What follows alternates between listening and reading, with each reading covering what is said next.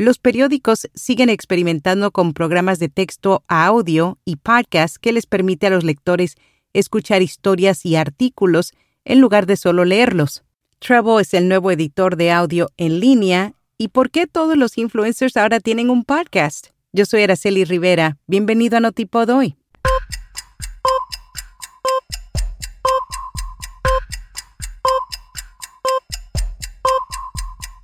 Notipod hoy un resumen diario de las tendencias del podcasting. Treble es el nuevo editor de audio en línea. Este nuevo programa ofrece grabación con calidad de estudio, distribución con un solo clic, alojamiento gratuito y limitado, monetización fácil y análisis integral. Además, quienes lo deseen podrán editar audios mediante la edición basada en transcripción, limpiar y mejorar el audio con su tecnología Magic Sound Enhancer, y utilizar un amplio catálogo de música y sonidos. ¿Por qué todos los influencers ahora tienen podcast? El blog The Oz afirma que esto se debe a que es una forma de conectarse mejor con su audiencia y probar contenido de formato más largo con menos riesgo, pero para saber exactamente el por qué conversaron con tres de los influencers ahora convertidos en podcasters más populares de Australia, todos explicaron sus motivos y llegaron a la conclusión que los creadores no deben depender de un solo medio o plataforma. El podcast Estirando el Chicle sigue rompiendo récords. El show de comedia que fue noticia durante meses por haber logrado vender 12.000 entradas se llevó a cabo en un popular centro de eventos de Madrid, donde se dieron cita más de 25.000 personas al unísono porque el espectáculo también se transmitió por streaming. El pre-show corrió a cargo de Rigoberta Bandini con su banda y las protagonistas arrancaron con un número musical arropadas por seis bailarines. El público, mayoritariamente mujeres, asistió a las más de tres horas de celebración. Ha sido la primera vez que un espectáculo no musical en Madrid ha vendido con tanta velocidad todas las entradas y también ha sido el show cómico más grande que se ha celebrado jamás en España. Los periódicos están experimentando con programas de texto, audio y podcast que les permite a los lectores escuchar historias y artículos en lugar de solo leerlos.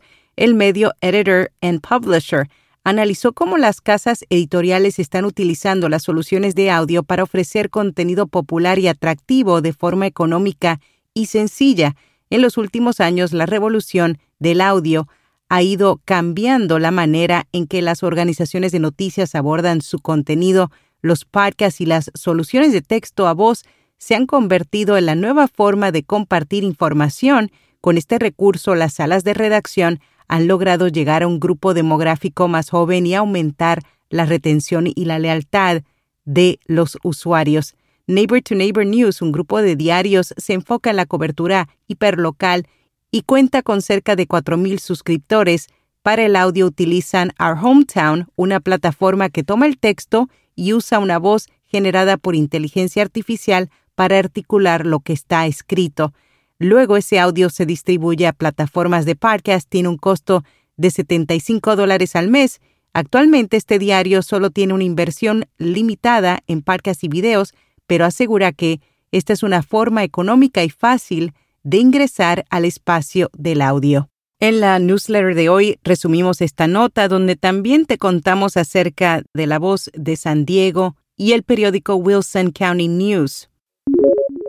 ¿Son los podcasts periodismo? El diario Malaysian Digest analizó el medio para responder algunas de las preguntas más comunes que tienen los oyentes. Reveló que algunos podcasts sí son periodismo porque suelen tratar noticias y temas de actualidad y muchos son producidos por periodistas, aunque el formato de los podcasts es muy diferente al periodismo tradicional.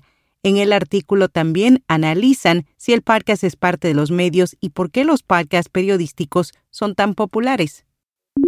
El portal La Voz recopiló una lista de los podcasts realizados por especialistas que se centran en el ámbito literario y cultural.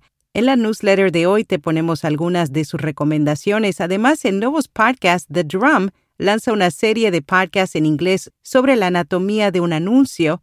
El objetivo es profundizar sobre las tendencias creativas En este podcast, la reportera Amy Houston charlará con algunos de los principales pensadores y expertos de la publicidad. En podcast recomendado Historia en Podcast, un programa que divulga los principales eventos y procesos de la historia de la humanidad, aptos para todo público. Desde Córdoba, Argentina, lo conduce el profesor y licenciado en Historia Lucas S. Bota.